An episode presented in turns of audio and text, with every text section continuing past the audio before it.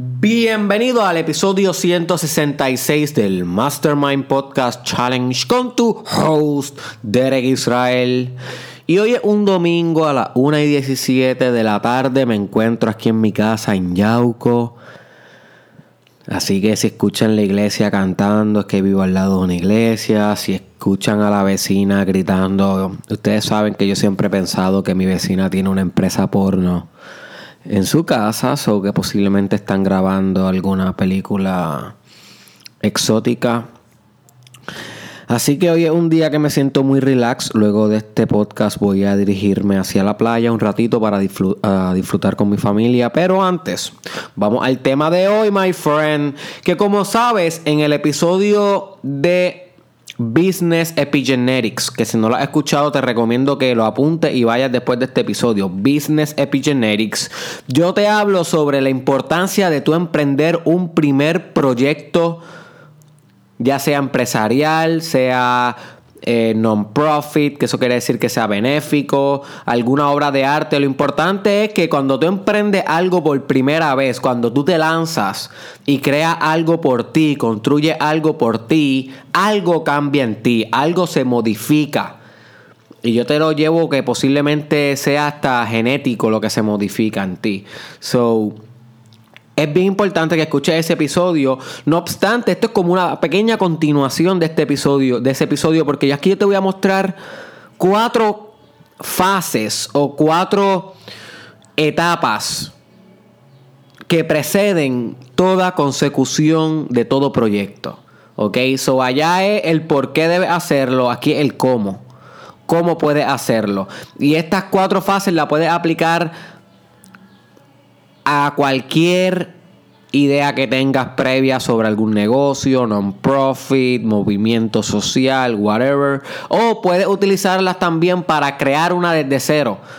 Usando estas estrategias mentales para luego formar y germinar algo que tal vez no conoces, que todavía quieres crear, pero puedes usar estas fases para crear desde cero algo. So, si ya tienes una idea, aplícalas también. Y si no tienes ninguna idea, úsalas para formar una idea. ¿Ok? Así que lo primero que tú te tienes que preguntar antes de hacer cualquier proyecto es generalmente, de una manera bien general, ¿qué es lo que yo quiero hacer? ¿Qué es lo que yo quiero hacer? Y esta palabra es bien, esta pregunta es bien obvia, ajá, wow, whatever. ¿Qué, ¿Qué de profunda tiene esto? Tiene todo lo profundo del mundo, my friend. Porque si tú no sabes exactamente qué es lo que tú quieres hacer, va a hacer algo que posiblemente no era lo que quería hacer desde un principio. So, es bueno definir las cosas, es bueno limitar, saber, ok, esto no es esto, ¿por qué es esto? Ok, eso se llama poner boundaries. Eso se va, llama discriminar bien una cosa con la otra. Y recuérdate que depende de lo que tú quieras hacer, va a ser su valor diferencial y su propuesta de valor. La propuesta de valor es un término que se usa en mercadeo, que lo que quiere decir es qué tipo de valor va a brindar a los demás eso que tú quieres crear. Y el valor diferencial es qué valor diferente va a brindar lo que tú quieres crear que otras cosas que ya intentan cubrir esa necesidad aún no pueden proveer. O sea, ¿en qué se diferencia eso que tú vas a crear de todo lo que, lo que ya existe? ¿Cómo tú lo vas a hacer genuino? ¿Cómo tú lo vas a hacer exclusivo, singular? eso es bien importante que tú sepas antes de que comiences todo proyecto. Esta es la primera parte. Antes de que tú lances tu negocio, es ¿qué es tu negocio? De una manera general, ¿qué es lo que quieres proveer? Por ejemplo, cuando yo me hice esta pregunta antes de comenzar Derek Israel en las redes sociales, la marca personal, el influencer, pues yo me pregunté qué es lo que yo quiero hacer. Y mi respuesta fue ayudar a las personas a liderar su propia transformación. ¿Ok? Ves súper general, pero a la misma vez es bien definitivo. Eh, ya sé exactamente hacia dónde quiero ir, ya sé a dónde voy a girar el timón, pero si no te puedes contestar esa definición de lo que tú quieres comenzar, no vas a saber ni para dónde dirigir el timón. So, esa es la primera pregunta y la primera fase. Una vez tú complete esa fase y complete esa pregunta y te la responda, va a la segunda que básicamente es, ¿y a quién le sirve esto que yo quiero crear? ¿A quién le sirve esto que yo quiero crear? Y esta pregunta es importante. Y puede tener diversas contestaciones. Puede ser, ¿me sirve más que a mí? Vamos a suponer que un proyecto que es privado, que tú no lo vas a vender, no lo vas a compartir, pues puede que lo hagas por crecimiento personal, por algo espiritual, por devoción. Maybe la respuesta es, a mí me sirve. It's. Ya la contestaste. Maybe la respuesta es, le sirve a las personas que no tienen pelo. Y ya por eso tú estás creando un producto basado en diversos aguacatos y tomatos y diversas especies extrañas para, para hacer que le crezca el pelo, ¿verdad? Esa, esa, es, tu poción. Ok, pues esa era la idea general era que a la gente crear algo que hiciera que la gente le creciera el pelo. Ok, pues ¿quién, ¿a quién le sirve? Pues a las personas que no tienen pelo. Pues ya tú sabes que esos van a ser tus posibles customers, tus posibles consumidores tus potenciales clientes, tus compradores, my friend, van a ser tu público objetivo. ¿Ok? Pero tienes que saberlo, porque tienes que saber a quién va a impactar, porque Dependiendo a quién va a impactar, va a ser cómo tú vas a proceder, van a ser tus tácticas deliberadas, o sea, tu estrategia. Recuérdate que tienes que ver tu vida empresarial como si fuera un general de guerra que está conduciendo su guerra, que es su propósito de vida, y cada día una pequeña batalla hacia esa gran guerra de su propósito de vida. So, tienes que jugar táctico, tienes que jugar estratégico y tienes que saber aquí quién es tu enemigo. You see? En este caso, quién va a ser tu cliente, tu consumidor. ¿A quién le va a dirigir ese proyecto? ¿Quién lo va a consumir? ¿Eres tú o es las personas que necesitan, por ejemplo, en, la, en, mi caso? Yo siempre puedo hablar solamente de mi experiencia, pues en mi caso yo sabía que mi proyecto iba a ir dirigido a toda persona que quisiera y que estuviera puesta para trabajar con él mismo hasta transformarse. ¿Ok? So ya yo limité el público.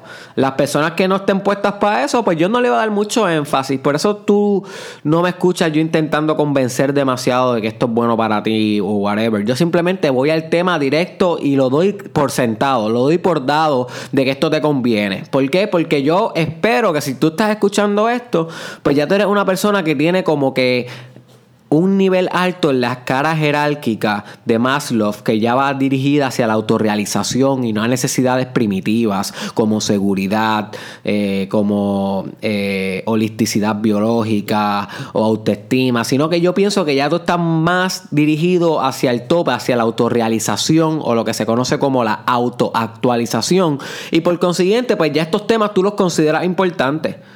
So, ese para mí es mi cliente ideal. Mi cliente ideal no necesariamente es una persona que todavía no sabe si esto es bueno para él o no. Porque la manera en cómo yo llevo el producto, el delivery, cada podcast, cada video, cada escrito es para. No, no me intento explicar demasiado. Maybe otra persona que quisiera convencer, ¿ve? y ese es el producto, a las personas que el desarrollo personal es bueno para ellas, pues entonces tuviera que hacerlo de otra manera, un poquito más básico, un poquito más introductorio, contestando tal vez más dudas que yo.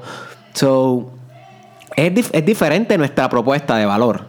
Ve ahí cómo entra la propuesta de valor, qué es lo que yo quiero llevar, a quién se lo quiero llevar y es bien diferente a la, a otro ejemplo que estaba dando. So, tú tienes que descubrirlo en ti. El tercer, la tercera fase, antes de lanzar tu proyecto, que tienes que entender es que ya una vez sabes qué es lo que quieres hacer y, y para quién es cómo.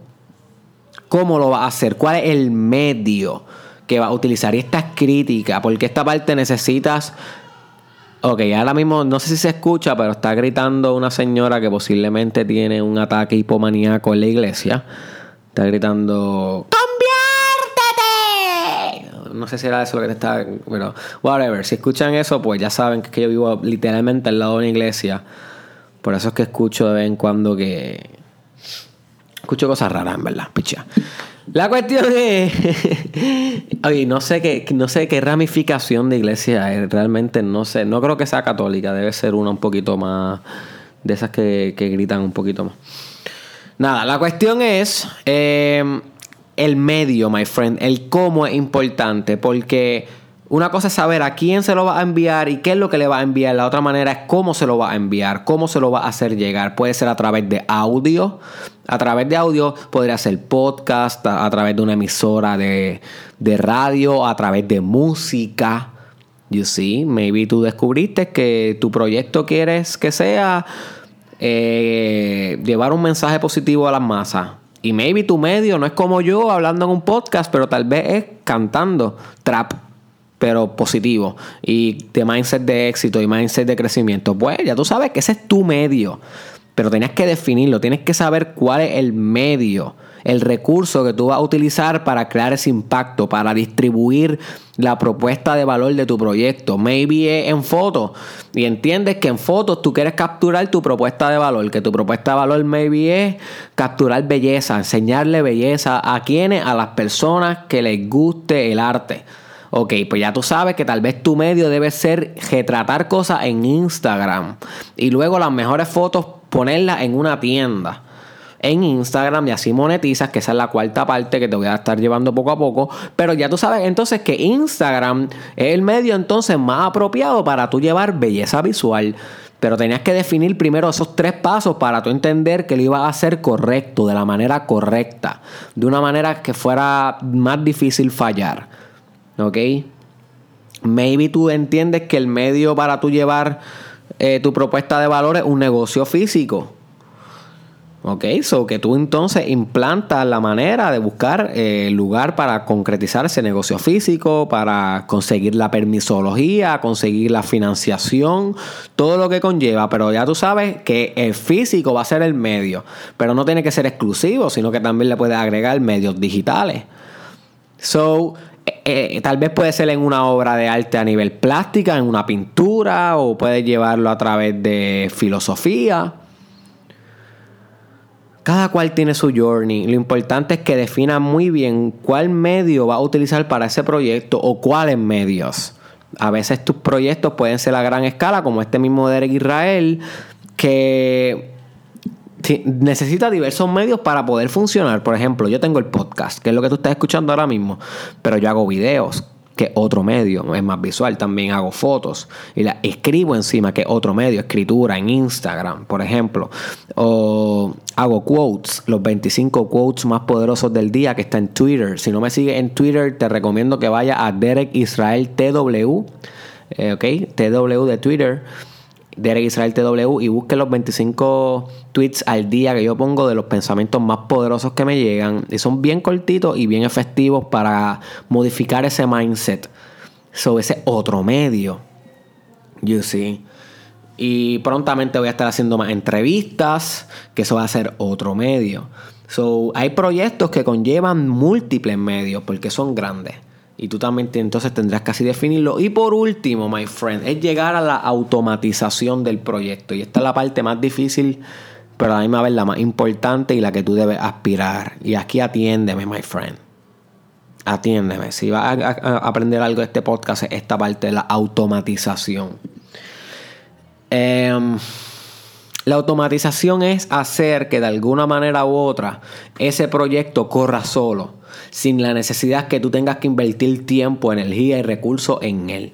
¿Ok? La, la premisa es que tú deberías ir disminuyendo la energía que tú inviertes en el proyecto y a medida que tú vas disminuyendo tu involvement en el proyecto, se supone que el proyecto corra cada vez más sólido.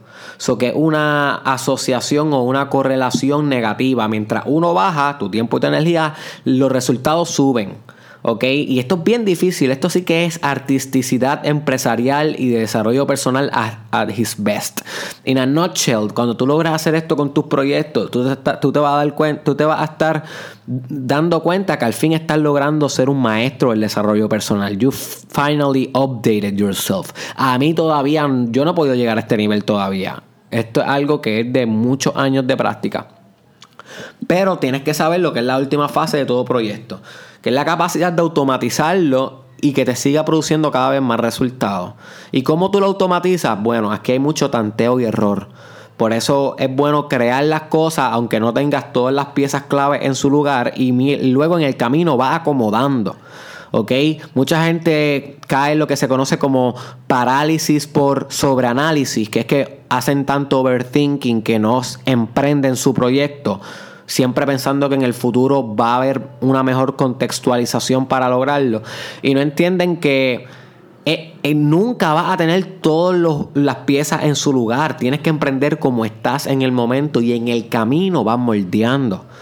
Eso yo lo explico un poquito también en el episodio del proceso de interacción. El proceso de interacción es un proceso que te da feedback y te dice cómo modificar en el camino tu avance, ¿ok? Pero tienes que avanzar, tienes que dar el primer paso y luego vas moldeando en el camino. Nunca uno empieza perfecto. Y es en ese proceso de tanteo y error y perfeccionamiento y, y proceso interactivo que la maquinaria, el proyecto, ¿ok? Que ya tiene vida propia, empieza a coger personalidad empresarial. Oye, ese término me lo acabo de inventar, me gusta para mi libro, que, varios libros que estoy escribiendo, pero me gusta ese término.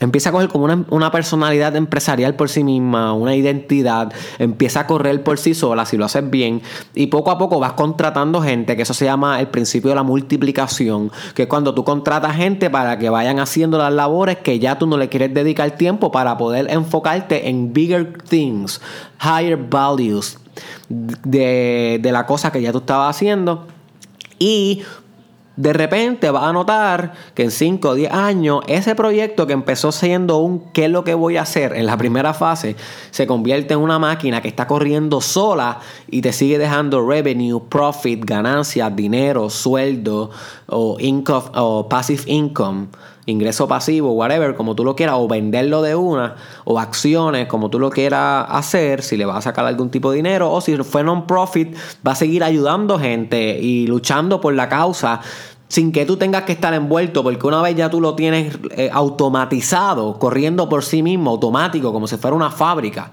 como si fuera una película que se da play por sí misma, tú entonces puedes optimizar por encima de eso y puedes concentrarte en cosas más altas todavía, impactar la cultura, la historia de la humanidad, impactar la economía, la política, impactar everything, las artes, ¿ok? Porque puedes ya tener diversos proyectos automatizados creando una sociedad mejor que a la misma vez te da profit y a la misma vez te lleva a ti recursivamente a preocuparte por cosas de mayor escala. Y este es el ciclo del éxito. ¡Wow! Se me salieron ideas aquí que no, nunca había ni pensado. El ciclo del éxito me encanta. Lo voy, voy a hacer otro podcast sobre esto. Vamos a apuntarlo. El ciclo del éxito, my friend. Ese es el ciclo del éxito. So, recuérdate, my friend, que las cuatro fases es saber más o menos qué es lo que vas a hacer, cuál es tu propuesta de valor y diferencial. La segunda es eh, a quién le va a servir. La tercera es cómo lo voy a hacer y bajo qué medios voy a llevar esta, este servicio, producto, valor diferencial, proyecto, whatever. Y la cuarta es eh, automatizar. Automatizar, my friend. Esa es la clave para poder construir por encima y construir por encima y construir por encima en un never ending expansion, en un never ending, en una hambre que nunca se complace, que nunca se satisface de crecimiento y expansión y liberación y germinación de grandeza en la cultura, en la cultura, my friend. Y tú eres capaz de eso, my friend. Yo te lo juro que tú eres fucking capaz de eso, pero tienes que emprender tu proyecto hoy. Ese es el challenge. No escuches este challenge como si fuera entretenimiento, búscalo como si fueran, escúchalos como si fueran retos, llamados, wake up calls, my friend. Empieza a crear tu proyecto. Ya tienes el mapa, ahora tú descubre el territorio.